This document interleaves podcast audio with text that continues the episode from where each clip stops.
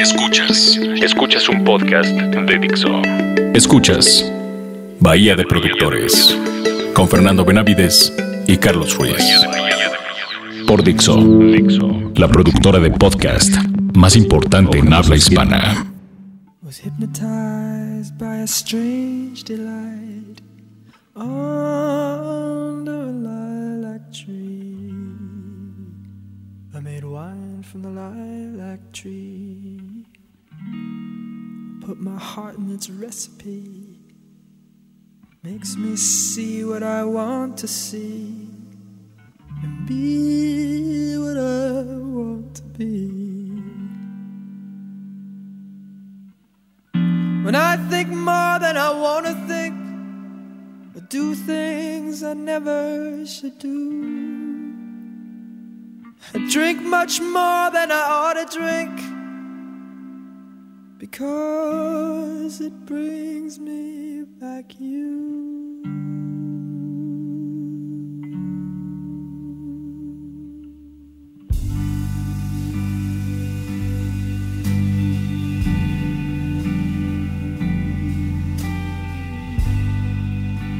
lilac wine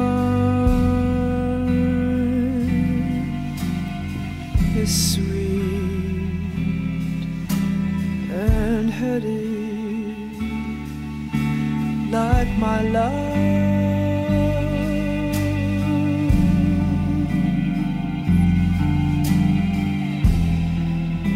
Lilac wine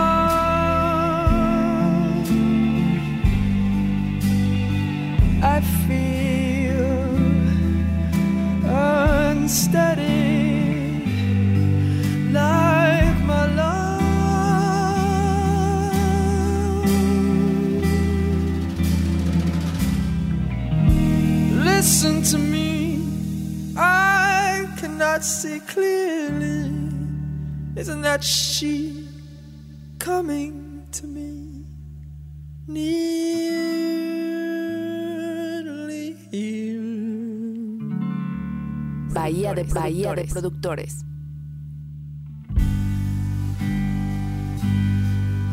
lilac wine is sweet and heady. Where's my love?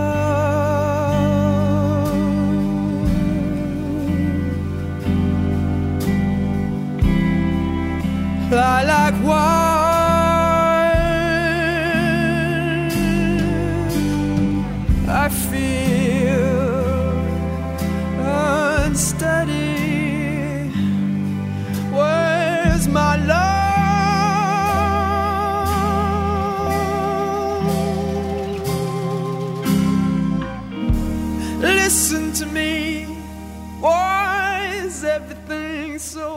So hazy? Isn't that she? Or am I just going crazy,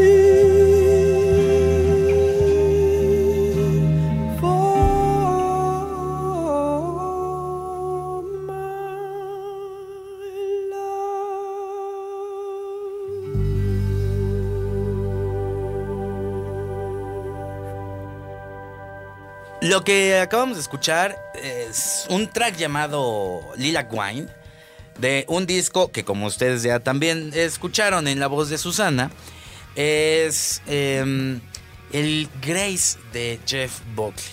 Un disco de em, culto y un, un disco que en su grabación te envía a lo subsónico de la depresión, oye.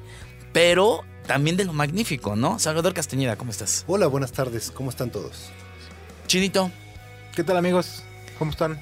el- eh, eh, eh, este disco la verdad es que... mm, híjole, sí es muy depresivo, pero es muy bonito también, ¿no? Es, es muy bonito. Eh, De repente eh, resulta que los artistas que, que, que uno pone pues siempre vienen acompañados de una historia. Es mucho de lo que logra eh, eh, un disco. Y vamos de ACDC Back in Black con la muerte del cantante a, a Jason Becker y su parálisis. Siempre trae una historia. y el Sí. caso de Jeff Buckley también, la termina lo Y es muy romántica su Y- historia, y- esta sí y es muy romántica Ujú. que cuando la asocias a la tragedia que, que- que sucede, pues se vuelve nostálgico y se vuelve triste, como bien señalas, Mimoso. Ujú. pero, pero yo creo que no fue concebido como un álbum triste, No les, pero el contexto lo hace. eh, Sí, lo hace ser.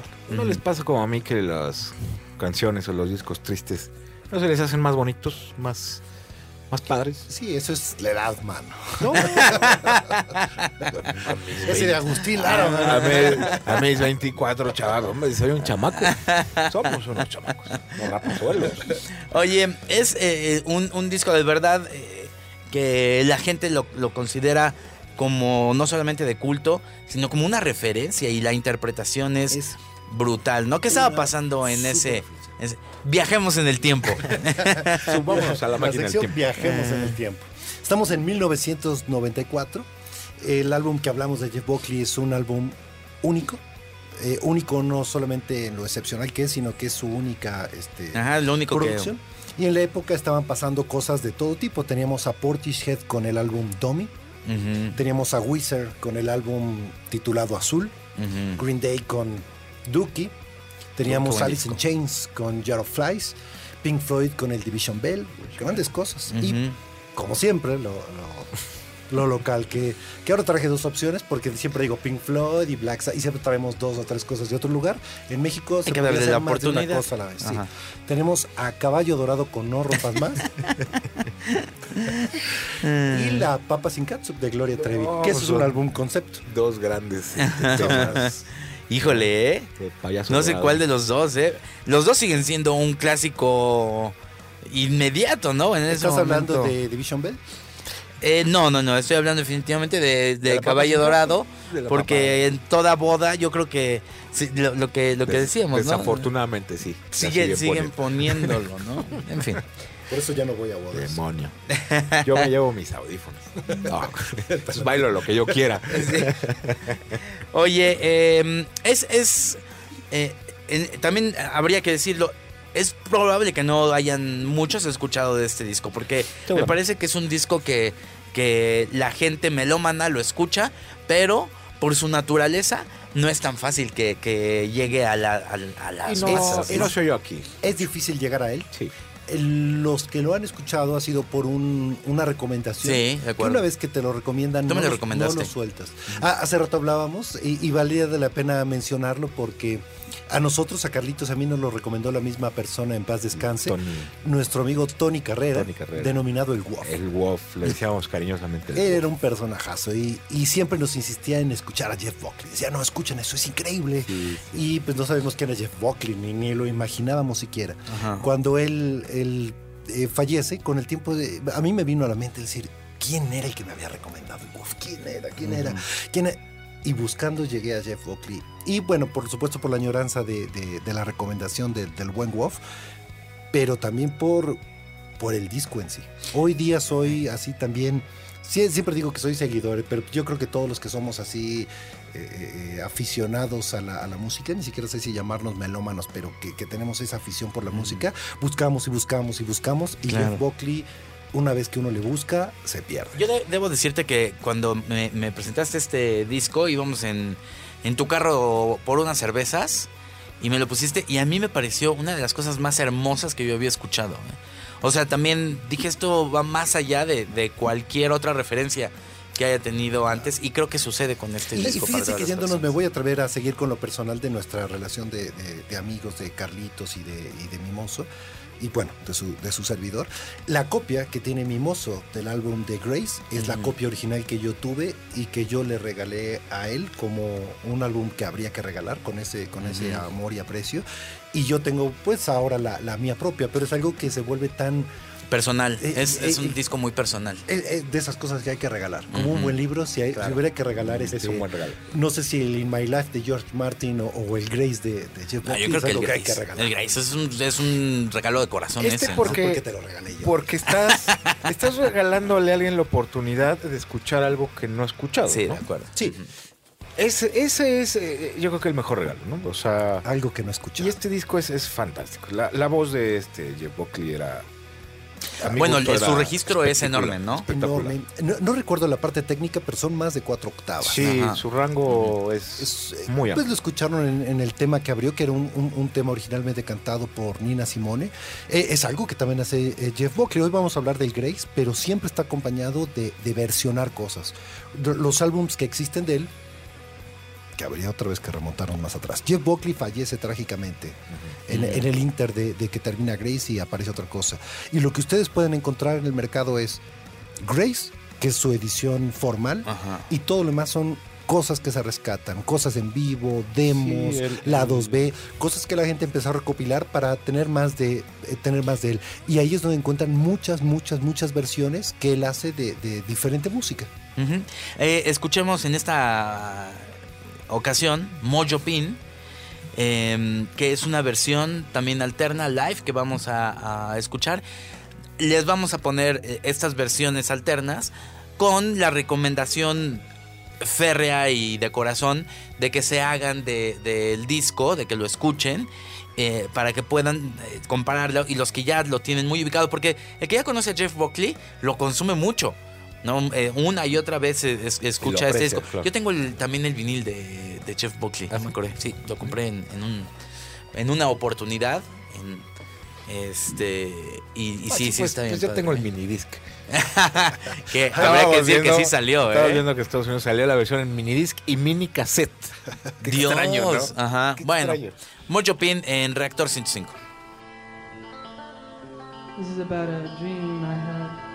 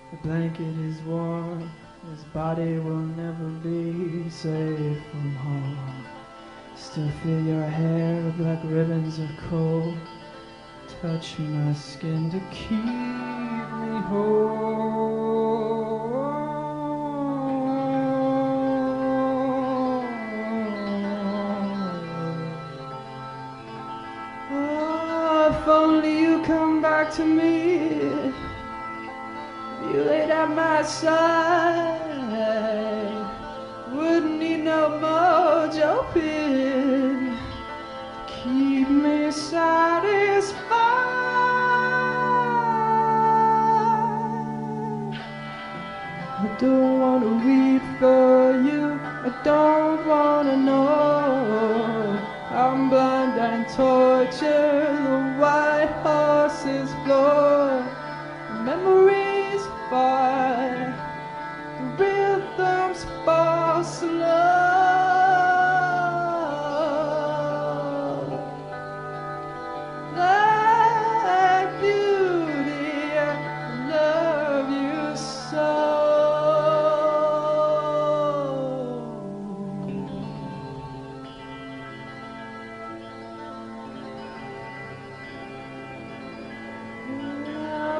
Precious, precious silver and gold, and pearls and oysters flesh. Drop down we two to serve and pray to love. Oh, born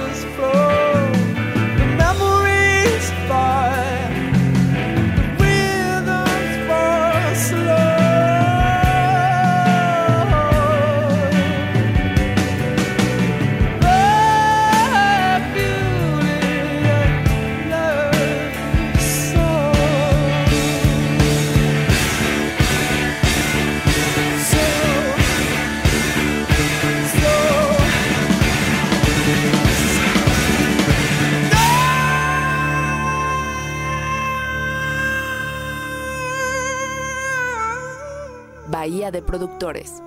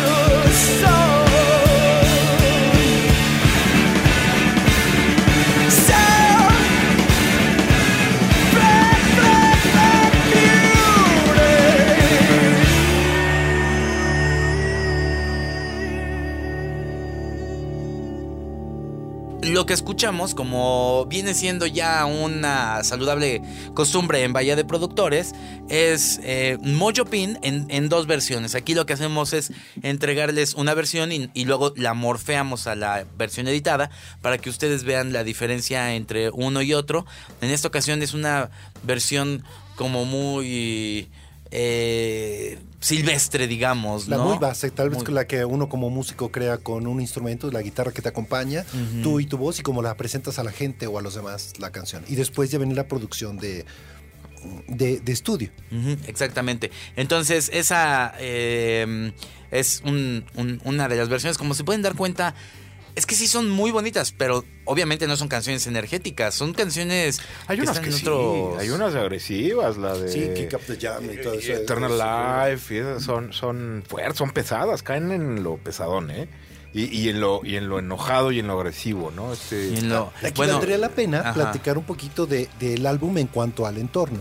Mm. El productor de este álbum es Andy Wallace. Andy Wallace es reconocido por su trabajo mucho en el mundo del metal con Slayer, Slayer, ¿no? Ah, sí, Sepultura. Alice Ajá. Cooper, Guns N' Roses. Ghosts. Hace, hace trabajos con Nirvana, hace trabajos con mm, White Zombie. Eh, está mucho en el sector rock y mucho es rock duro. Entonces, eh, parte de las cosas que se logran escuchar tantito más pesadas es, Es esa- cortesía de él. El ingeniero, no el productor, es Cliff eh, Norrell y él es eh, quien hace casi todos los trabajos de Rollins Band, hace cosas de Rush, de Brian Setzer Orchestra, de Macy Gray. Eh, aunque es un disco de hace ya un buen tiempo y es un disco único de un artista que aún no participaba de, ser comercial o, principal, eh, la alineación de, ingeniero y productor son de primera, primera línea. Sí, y, y habría también que poner en el contexto que Jeff Buckley era. Eh, también sus papás de, de músicos, ¿no? Sus, sus dos papás son músicos. Sí, su- sus dos Sus- Y el, y el Y el famoso tío, es, ¿no? es su papá. Ajá. Su papá es este Tim Buckley, un artista folk eh, americano muy reconocido. Y la mayoría dice, ah, bueno, es que Jeff Buckley es el músico que es porque su papá era eh, eh, Tim Buckley. No lo conoció. Exactamente. Solamente lo vio una vez Sí. Y es todo. Quien lo influencia es el esposo, su padrastro, de, de- de- de su mamá. Es el que realmente lo, lo envuelve en la música y le presenta cosas maravillosas como Led Zeppelin y... ¿No les, ¿No les da un dejo ahí a veces la voz de Jeff Buckley como la de Robert Plant? Más o menos ahí de repente. Él, él tiene unas influencias impresionantes, Sí. impresionantes. Si, si alguien línea. de los músicos, bueno, también el programa son puros super personajes, ¿no? O sea, que escucharía a Peter Gell, escu- escucha cosas increíbles. Eh, Jeff Buckley tiene un, un bagaje musical fuera de, de- Sí, sí, es cierto. de, de época, ¿eh? O sea, él está instalado mucho, mucho en Led Zeppelin. Tiene cosas de, de un ca- cantante, no, no sé si es iraní, que es, que es famosísimo, que justamente sus últimos materiales los hace en, en Real World con, con Ah, este... sí, con Peter Gabriel. con Peter Gabriel. Vieron que ahora ya puede decir Peter y no Peter. Peter. Ajá, muy bien. Lo que, uno hace, lo, que, de uno- inglés. lo que uno hace en ocho días. Metiste al curso intensivo. Estuve practicando.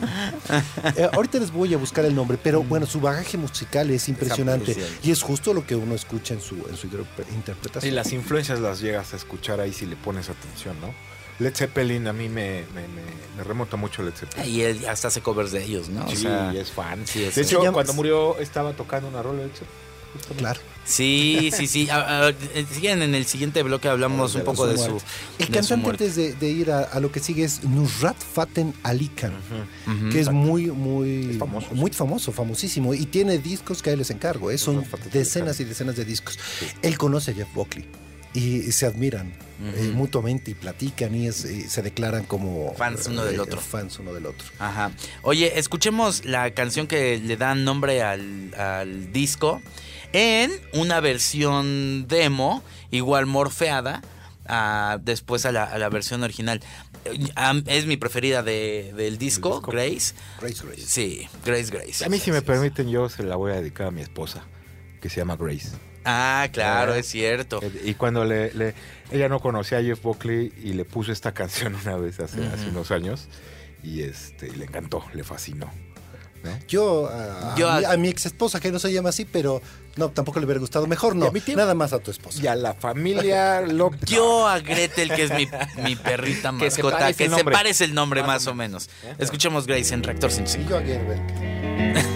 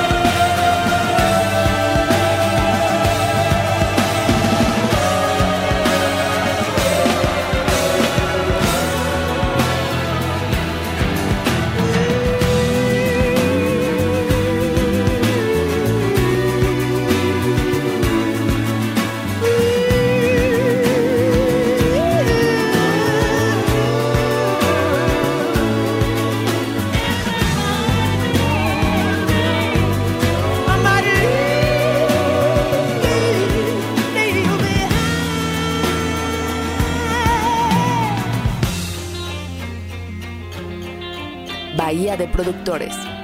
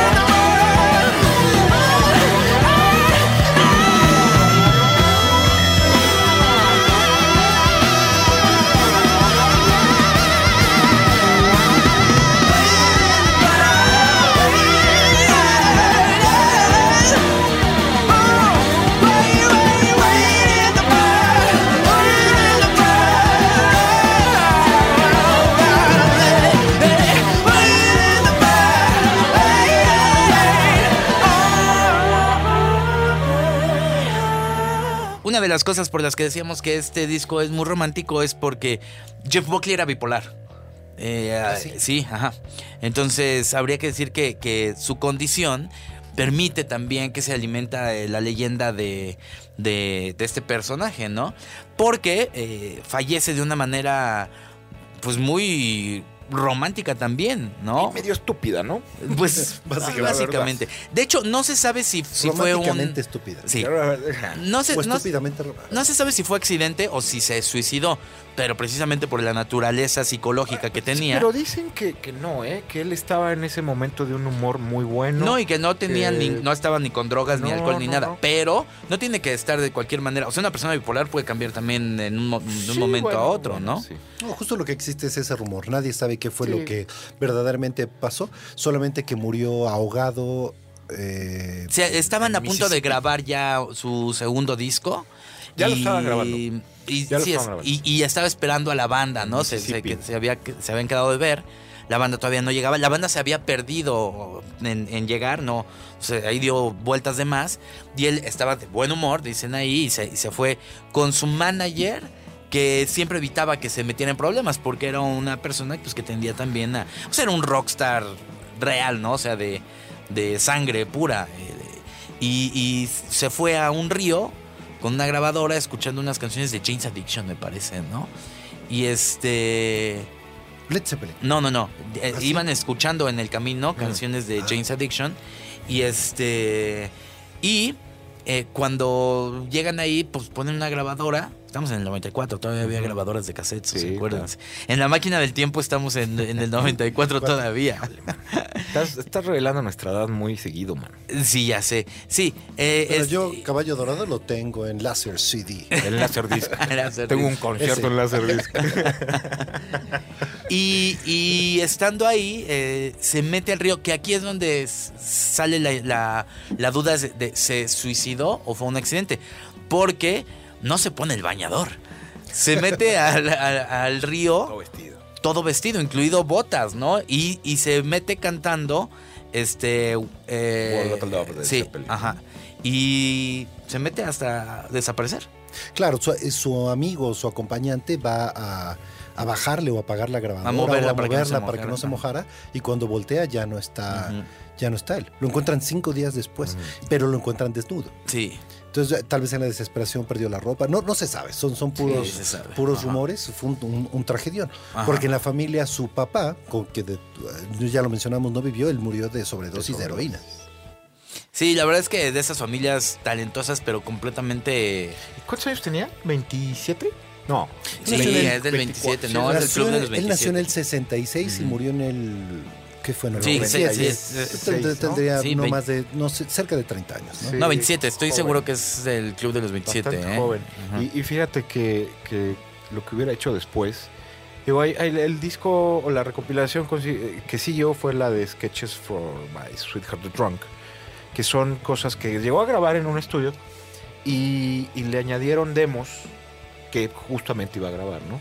Es, es- está recopilado y está eh, pulido, está mes- medio ahí mezclado. eh, Pero tiene y gran sonido, ¿eh? Cosas muy No, buenas. tiene muy De- bonito por ejemplo, sonido, yo como, como ingeniero de sonido que, que soy, buen sonido. una de las cosas con las que pruebo los sistemas de sonido, uno de los tracks, eh, eh, es parte de, de este álbum. Del Y se, los he, y se los he visto probar al ingeniero de, de- de Sting. Incluso, suena O sea, muy bien. es un track que se comparte en la industria como algo que suena muy bien. Y es de un álbum ¿Y cuál no, es el track? form- no formalmente este, grabado. Eso es un, un track, este, ¿cómo se dice?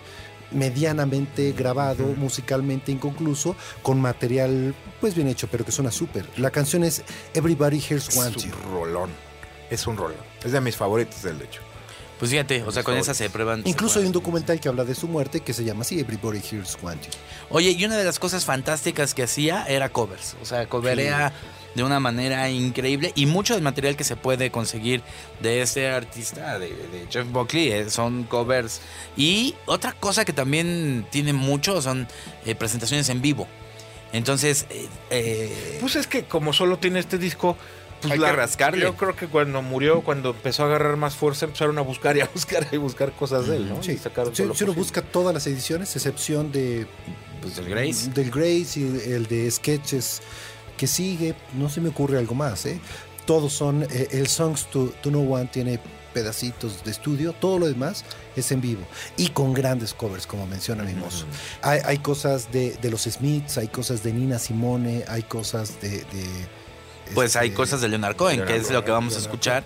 Eh, una versión muy bonita, uno de los mejores covers que, que ha habido de la canción Aleluya. Muy aclamada, ¿eh? Pero, sí, y es que sabes qué, que el rango vocal es muy amplio. Entonces, lo que hace con- Es una ejecución perfecta. Lo que hace vocalmente con esta canción es, es perfecta, como dice Chavo. Es Sí. maravilloso. Y escuchemos una, una versión en vivo también en Nueva York, este, de la Aleluya, Solo con su guitarra. solo con su guitarra. Ajá, que aquí es donde te das cuenta del peso del artista, ¿no? No tiene una producción que lo esté respaldando, pero su pura ejecución y su interpretación es. Es un material brutal. ya elegido, es un material que él ya conoce, que él ya hace, que toca con su propia guitarra, que lo que requiere en el estudio Pero es que se le dé una otra otra, fo- otra forma en producción, no en contenido. Sí. Eso ya Sí, lo tenía. Es lo, lo maravilloso de su voz, es el sentimiento. Es, Sí. es tipo, tipo muy sensible. yo creo. Sí, de acuerdo.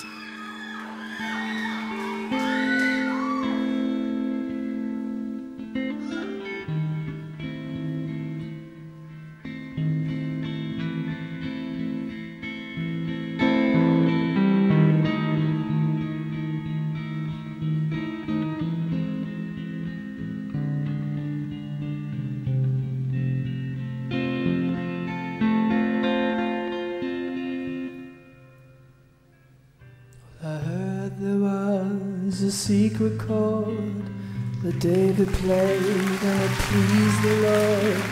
But you don't really care for music, do ya? Well, it goes like this the fourth, the fifth, the minor fall, and the major lift. The baffled king composing hallelujah.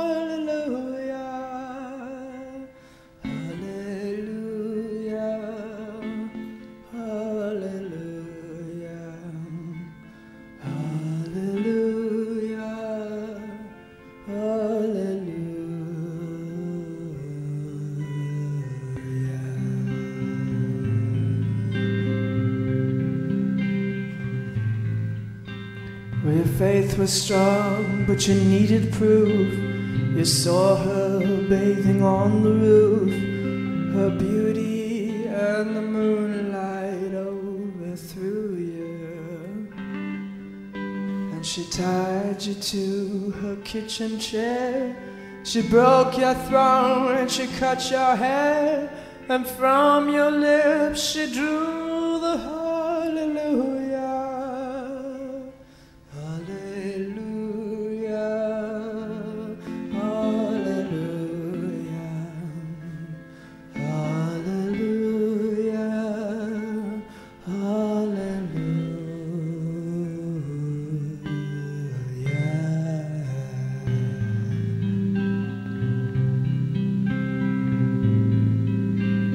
Maybe I've been here before. I've seen this room and I've walked this floor. I used to live with Leonard before I knew you. And he's seen your flag on the marble arch. And love is not a victory march. Says it's a cold and it's a broken. Hallelujah.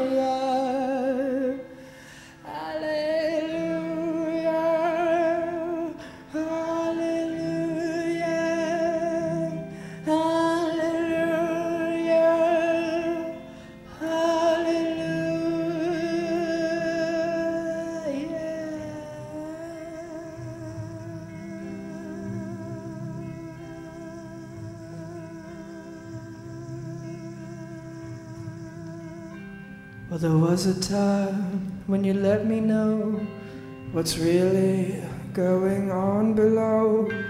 But now you never show that to me, do you?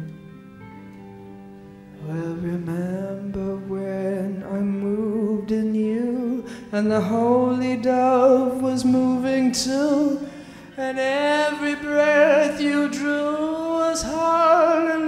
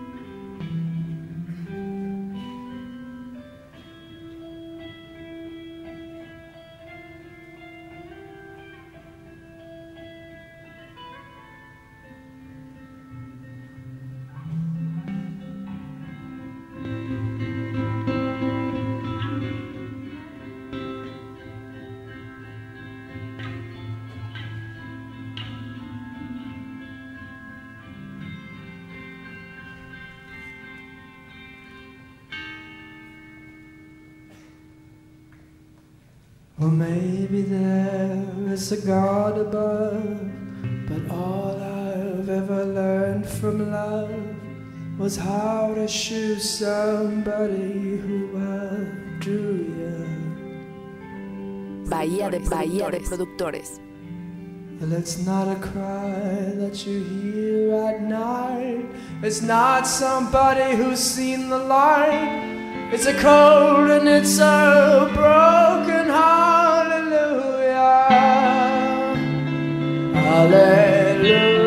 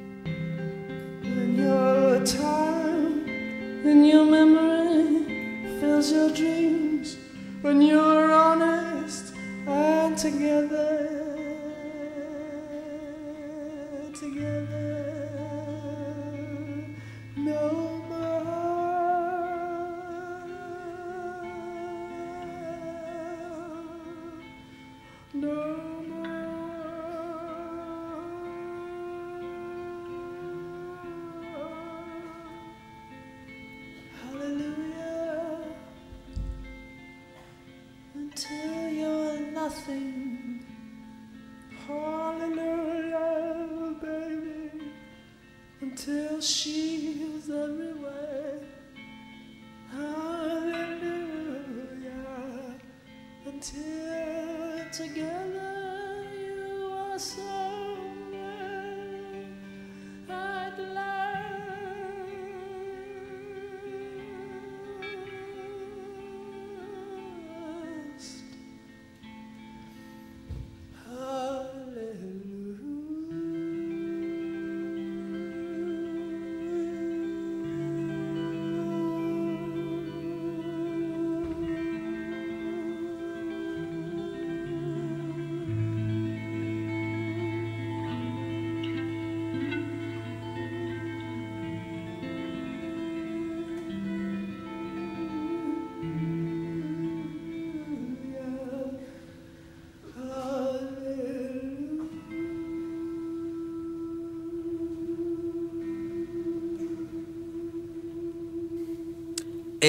Eh, un disco que, que con una sola pieza, vaya, un, un solo disco, influenció a mucha gente, ¿no? Y, pero, pero estamos hablando de que, de que Jimmy Page y Morrissey y Soundgarden y Robert- Bob- o sea, el mismo Robert Plant. Sí, o sea, que, que- ¿eh? ¿cómo decir? Eh, Jeff Buckley admiraba a Plant y acabó la admiración en, dirección contraria. Igual Bob Dylan, ¿eh? Bob Dylan te, te termina admirando, que también Bueno. era un gran admirador uno del otro. Ustedes están en contra, pero bueno, Bob Dylan Híjole, es- yo me voy a callar. es que si Bob Dylan dices que canta bonito, cualquiera canta más bonito que él, pero... Pero bueno, hay, músicos, incluso por ejemplo bateristas como Neil Peart de Roche, eh, eh, Wow. gente como Paul McCartney, eminencias que, eh, o referencias. Sí, para un disco todos. muy admirado. Muy, muy admirado Ajá. por grandes, grandes este, músicos. sí, lo cual significa que, Habla que bien de él. dejó mucho, ¿no? Y, y mucho de lo que deja es, es lo siguiente. En esa época todos estaban en esa odiosa eh, o en ese odioso intento de, de pertenecer a algo. Pertenecer al grunge Mm. o ser músico y Sí. querer pertenecer al Britpop. La, la- Sí. los- la música que aparecía hacía un esfuerzo por, entrar dentro de lo que el molde es, eh, ya daba. Y él se puso a hacer música, él se puso Sí, a hacer claro. eh, rock con sus influencias de todo tipo, tratando de hacer solo música. Y eso Sí. es el éxito y lo que lo hace que lo Muy admire honesto. Paul McCartney y no eh, Claro, más. porque es un disco que no se parece a nada, ¿eh? O sea, es... eh, Y es eh, honesto, ¿no? Sí, También. Es un disco muy honesto. sí, tiene un sonido muy propio. Y Muy una interpretación muy propia. O sea, todo, ¿no? O sea, es él solo. Él va sobre ese camino solo porque no estaba tratando de hacer nada complaciente, ¿no? Y eso es, creo, lo que... Uno de sus, claro. sus grandes, Más sus grandes valores. Sí, es un disco que suena bien. ¿no? Digo, Suena no es espectacular, bonito, ¿eh? pero suena muy bien. Eso es un, es un gran sonido, pero Sí. lo valioso tal vez está en ese en la idea musical y en una ejecución sin límite. Y la verdad es un disco para romancear. ¿No? O sea, lo pones ahí este, en una, en una cena carne asada, lo que sea. iba a ser en una grabadora. En, en la grabadora de cassette. que- y te echas al río.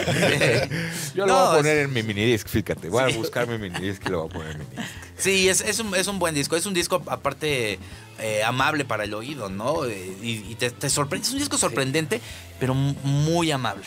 Sí, muy amable. Entonces, bueno, eh, la recomendación. Pues es un disco de canciones genuinas, de auténticos poemas sonoros, y es un, un triunfo del, del- en el planeta rock, definitivamente. Y es de una nostalgia por lo que él hace y, y por lo mucho que lo extrañamos.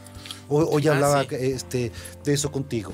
Eh, eh, uno para, para cuando hacemos el programa, pues le damos un poquito de vueltas al material y lo escuchamos, ah, por mucho que ya nos, nos sea familiar. Lo Y volvemos hay a discos escuchar. que me viene a la mente este Jason Becker, que es alguien Sí. que extraño, que me gustaría escuchar un poco más de él y la cuerda no da para mucho.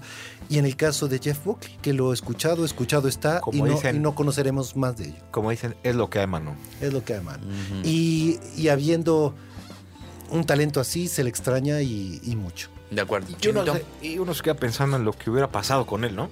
Si, si- si hubiera. Yo creo que era una de las carreras más prometedoras. más prometedoras. Más prometedor, Ujú. sí. Eso es una lástima. Y, haciendo asociaciones absurdas, pues eh, Gloria diría que, que la papa ya no tiene caso. Exactamente, exactamente. Poemas, poemas sonoros también. como Pueden tú, encontrar este disco en cualquier lugar, ¿no? O sea, desde El de- son de desde Gloria Buena, buena, buena, buena observa- observación. Este disco, pues justo por cómo sucede la, la- la tragedia de Jeff Buckley, hay muchas, muchas ediciones. Una que se, que se llama Legacy, un, un álbum de compilación que se llama Surreal, eh, cosas que son de, de demos, cosas que son de en vivo en el Olimpia de París, Ah, cosas sí, que están en ajá. el live at the cine en, en Nueva York. Ujú. O sea, hay, hay mucho material alterno interesante, pero eh, creo que ya llegó al límite. Algunos años aparecían Sí, cosas no hay más. y hoy día ya no hay más. Es- No, es- ya, ya, ya- ya salió le- todo lo que, lo que ya le dieron la ¿no? cuerda que Ya. Sí, sí, sí. En fin, escúchenlo y muchas gracias por escuchar Bahía de, de Productores. Eh, creo que en esta ocasión sí estuvimos, bueno, también este con, con Jeff Beck, eh, no con, Jason Becker. con Jason Becker, eh, dimos un disco que no todo el mundo conocía. Y creo que este es otro de estos ejemplos, ¿no? Y, y algo que, que siempre hacemos es pedirles que nos eh, hagan sus comentarios por, sí, por por, el- por el Twitter, arroba Bahía Twitter. 105. ¿Viste que dijiste Twitter y no Twitter? Twitter. Es que hay veces, hay unas en tú las que también sí, puedes aprender no. cosas, mano. Sí, en el, en el, en el Y, Twitter. y nos digan qué quieren escuchar o qué, de qué quieren que hablemos. Y si Bueno. ese disco está al alcance de nuestras manos, nos, nos encantaría. Sí, no, no vayan este, a decirnos que quieren el de la papa sin La papa sin porque catsup, sí, ¿no? el- eh, que, el- que, que, que hablamos el de filtro- Sergio Andrade, que, la o que sea, es el que hizo el rock de la cárcel, ¿no? No, no, ese era- No, mu- mucho de la idea, como una, eh, un recordatorio a los que llegaron tarde a, la- a estos programas, ya no sé en qué número vamos, en el 10 será, es que los discos que hablamos son discos o clásicos o discos que tengan un contenido que valga la pena recomendar y ampliar el panorama de todos, de nosotros hacia ustedes y viceversa. Y eh, recuerden que este programa da la visión del productor eh, en muchos sentidos. Por ejemplo, habría que decir que de este hay poca información, ¿no? O sea, de este la, la- la información que recabamos es más por lo que escuchamos como productores que lo que ofrece de, no como el show de Peter Gabriel, que había información para Claro, pero para arriba, ¿no? Muchas de las cosas eh, que hacen un disco no solo es la parte técnica que a nosotros nos fascina, pero también está hecho del alrededor del, del artista. Y, y el, y creo que es mucho más valioso cuando el disco es por sí solo, sin importar la parte técnica, también es algo maravilloso. Pues sí, este, nos vemos dentro de ocho días, Chinito, Adiós amigos, un placer. Salvador Castañeda. Hasta la próxima. Nos vemos, Bahía 105 en, en Twitter, Twitter. Ah, gracias a Romina Pons, perdón que no le dijimos. Nos, nos, nos dio un, un espacio y se lo agradecemos mucho. Sí, le- y sí se movió ahí cosas que quién sabe qué tanto hizo. Sí, muchas gracias. Sí. Gracias, Sí. Romina. Bahía